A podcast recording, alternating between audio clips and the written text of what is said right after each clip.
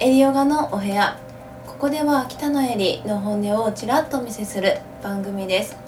と今回は普段行っているエリヨガクラスをご紹介させていただきます。でマインドフルネスヨガを行った時の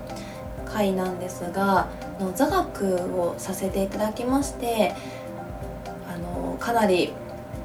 トークボリューミーですがよろしければお聞きください。で2回にわたりご紹介させていただきます。今回の回と次回の回も続けてお聞きください。では私のヨガクラスへ行ってらっしゃいませ、はい。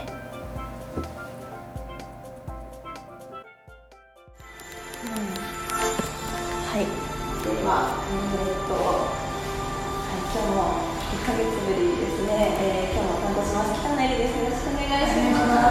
ます。今日はマインドフルネスヨガということでちょっと私もちょっと喋ります。マインドフルネスっていう言葉聞いたことあるのでいらっしゃいます。いろんなこと学びますか？はい。多分中身を話すと知っているということばかりだと思います。多分むしろ皆様の方は私を専門的にお勉強されている 方じゃないかなと思いますがマインドフルネスが何かというとイメージ。シンプルで言えばストレス低減法で東洋の教え仏教だったりそういった教えがアメリカに行きアメリカでマインドフルネス研究センターっていうのができてそこで多くの研究者さんたちがどうしたらストレスを低減できるんだろうどういうふうにしたら人間の能力を開発できるんだろうというふうに神経学的に科学的にたくさん研究をしてで科学的に証明されたものがマインドフルネスでこれがいいとなったものが日本でまた逆輸入するような形になって今日本でも世界でも流行っているっていうのがマインドフルネスです。で中身はちょっとこの後やるんですがでこのマインドフルネスという教えが非常にいいということで多くの企業でも取り入れられて例えば Facebook 社さんとか Google 社さんとか IT 企業だったりを中心に会社の研修の一環でマインドフ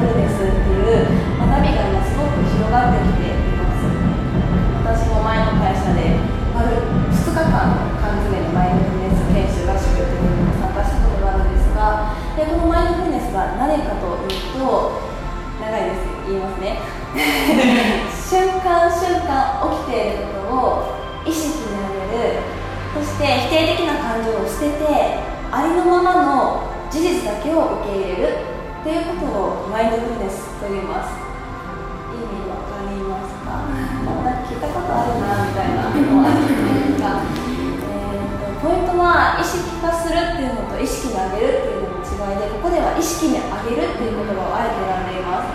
そこの違いって分かりますか？意識化するのと意識に上げるこれは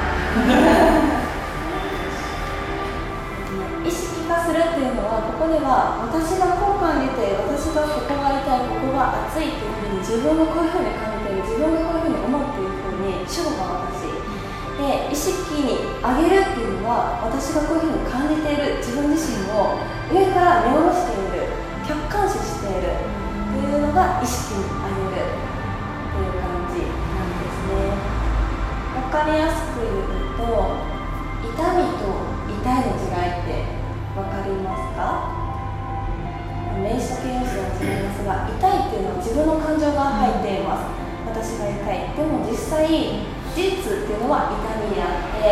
この痛いって本当に痛いかどうかってわからないですよね。錯覚で痛くないのに痛いって思い込んでるケースっていうのも実はあったり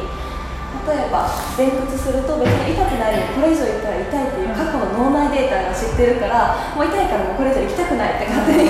脳が言っていたりもうそれは勝手な思い込みで事実ではなかったりするんですね。ただ筋肉が伸びているだけなのにもう痛いってもう思い込んでしまっているっていうところに実際に事実が離れていますよね。っていうのも痛みと痛いの違い。これも意識化すると意識に上げるの違いだったりするんですがそこを切り離して事実だけを見ていきましょうっていうのがマインドフルネスっていう教えだったりします、これを私生活に生かしていくとそういうふうにすることで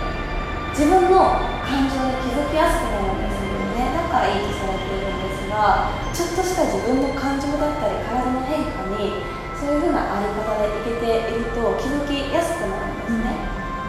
イライラしているとかあ今いい感じとか気分としているとかっていうのもマインドフルネスっていうあり方を生かしながら生活することでキャッチしていきます。例えば私生活で道中でバタンと人がぶつかりました。肩と肩がぶつかってイラってしてしまいがちですよね。で謝らない場合特になんで謝らないの？とかっていうふうに感情がなるかもしれない。でも意識で上げることでそういったイラッとした自分自身に気づくまたは相手側の立場から見てあげるともしかするとこの方が例えば身内の向こうがあってかなり急いでいたかもしれない。大事なお仕事が待っていてかなり急いでいたのかもしれない。少し視野を広げて見えるかもしれない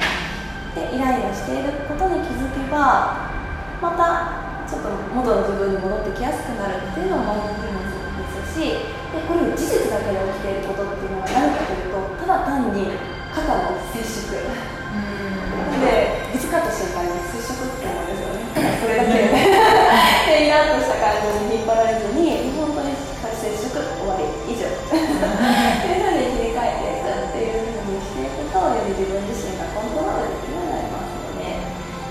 プラスアルファさらに新しい気づきの方向に持っていけるかもしれません。っていうのがマインドフルです。例えばマラソン走ってる時あもうしんどいもう辛いやめたい知りたい。なんか知り ませんがそれ起こってること何かというとただのふくらはぎ太ももの筋肉疲労。が起こっているだけでそのそこに感情が入ってくるからどんどん辛いしんどい方向に持っていく別に死ぬわけでもないしなのでそういったなるべく感情を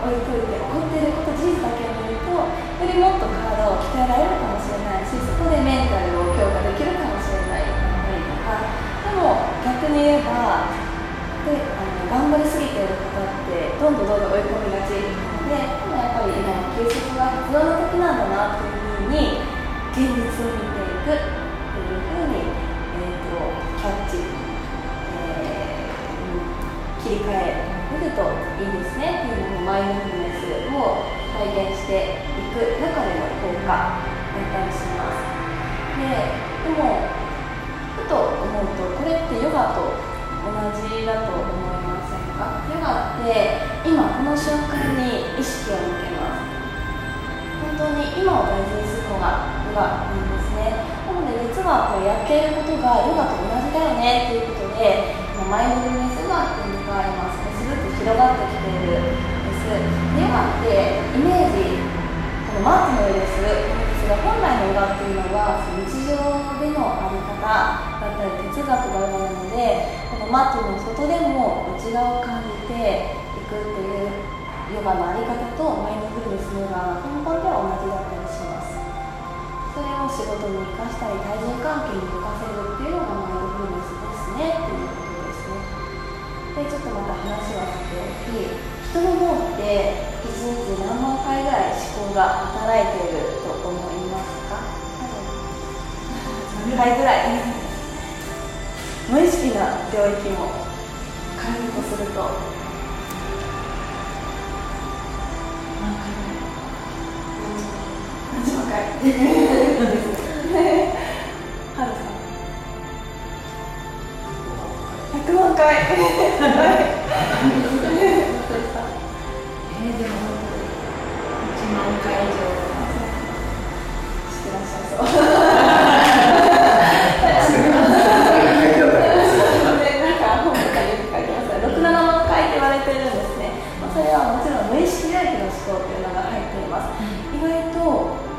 スしてる時にあってひらめいたりすることって多いですよね。そういう時に限ってすごいいいことが生まれていたりっていうのは無意識での脳っていうのはずっとくるくるくるくる回転してるんですね、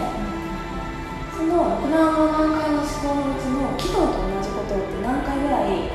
何違う何パーセントぐらいでしょうか機能と同じこと何回ぐらい考えてるんでしょう人の脳って、機能と同じことはぐらい機能と同じことを考えているらしいんですね。でも多分素敵な皆様はないと思うんですが一般的に言われているのがその中で約80%がネガティブ思考になりやすいというふうに言われています。でもそれも当たり前のことでしないといけないから危険回避をしないといけない。こうあの車突っ込むと死んじゃう、うん、からこそやっぱり身を守るために危険回避してネガティブなことを察知してそれを避けないといけない。ように生きていく。ためにネガティブ思考っていうのは生きていく上でとっても大切。でもそこで脳の暴走が始まってどんどんどんどんマインドもそちらの方向に持っていかれやすくなる。っていうのも人の脳の性質。で言われているのが過去に感情が過去に行くと後悔未来に行くと不安に行きやすい。脳の性質で私とか特にそうなんですね分かっていて本当にそうだったりするんですがだからこそ今に集中することで今だけに全力で生きているとそういった後悔の不安っていうのもなくなる。だからこそ今を全力で生きることで明るい未来が待っていきますねっていうのもマインドフルネスの根底にはあります。だからこそこの瞬間のように見ましょうというのもそれも今のマインドフルネスのそういったことを理由に今大事にしていきましょうっていうのも理由の一つだったりします。ねここまでで意味わかりますかではマインドフルネスですねで私がちょっと、うん、学んだ先生が言われていたのは過去の記憶って本当にどれだけ曖昧かっていうことについて学びましたなんかすごい。脳内情報全ては脳内情報で例えば同じ映画を見たとしても人によって全然感想が違うっていうのは自分の過去の経験談から世界を見ている眼鏡に見えるからその受け入れられ方が違うでも同じで過去って自分がいいようにリメイクしてるんですよね実際の現実が離れていてでその中で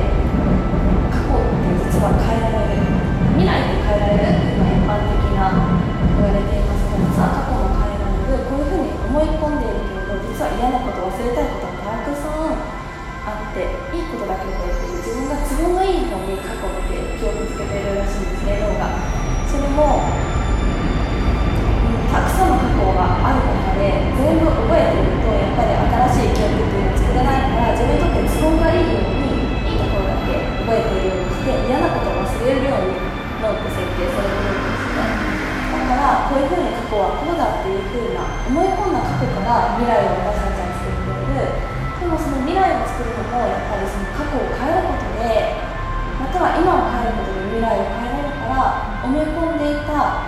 不確実な過去を変えて未来も自分が思い通りにしていきましょう。そのためには臨場感だったりワクワクっていうのがとっても大切なんですよっていう話も私は学んだりしましたがこれはいつも自分に言い聞かせてます。ちょっとねやっぱり、うん、あこの前のヨガフェス横浜に行った時、えー、ジサ先生っていう先生私受けたんですがその先生が言われていたのは今につながっていないということは生きていないのと同じっていうことが言われていました。だから生活していると邪念だったりやっぱり気を心が過去や未来に行くけどやっぱりそういった悩みがあるっていうのは時間タイムがあるからで、まあ、つまり同じこと言いますが今を生きることで今につながる未来に変えられるつまり思考が現実になるっていうのも今をここに生きることでその先が待っていますよ話をされていたので本当にマインドフルネスにしても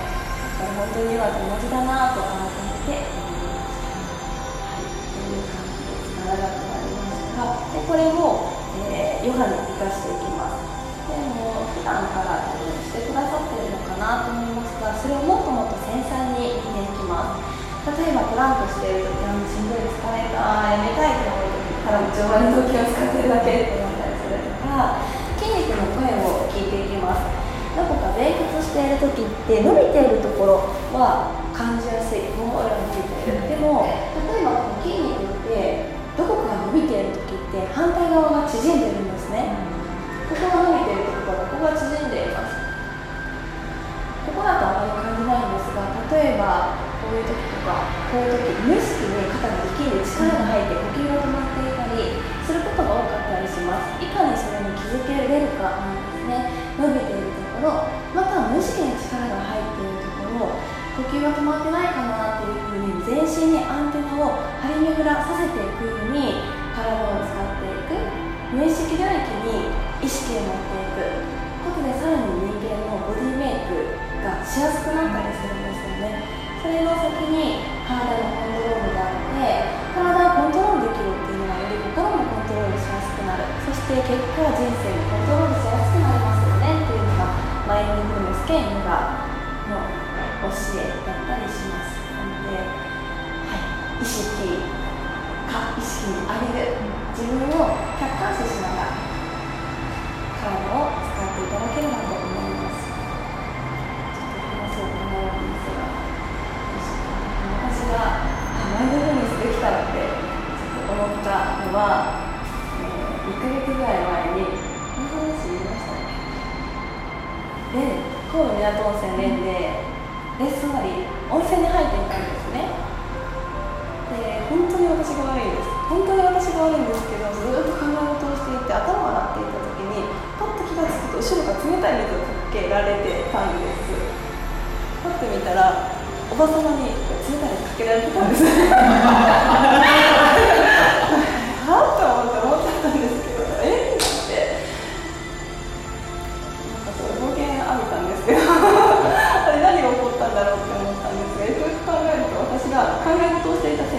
せいで後ろの方にかけて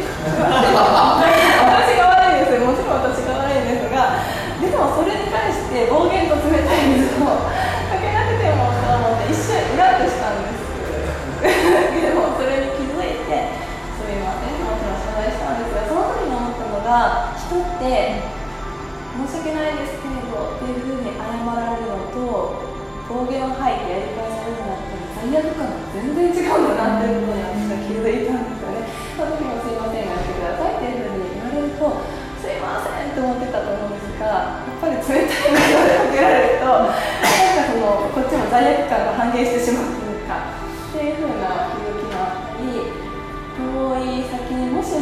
もいつか自分がまた子供ができた時とかってやっぱりそういうふうにして子供に教えるのも人に対してもそういうふうにした方がやっぱり相手の心って揺さぶるんだなってその時私は思ったんですよね。っていうふうにマインドフルネスを体現したことでまた違うサイドから気づきがあったりする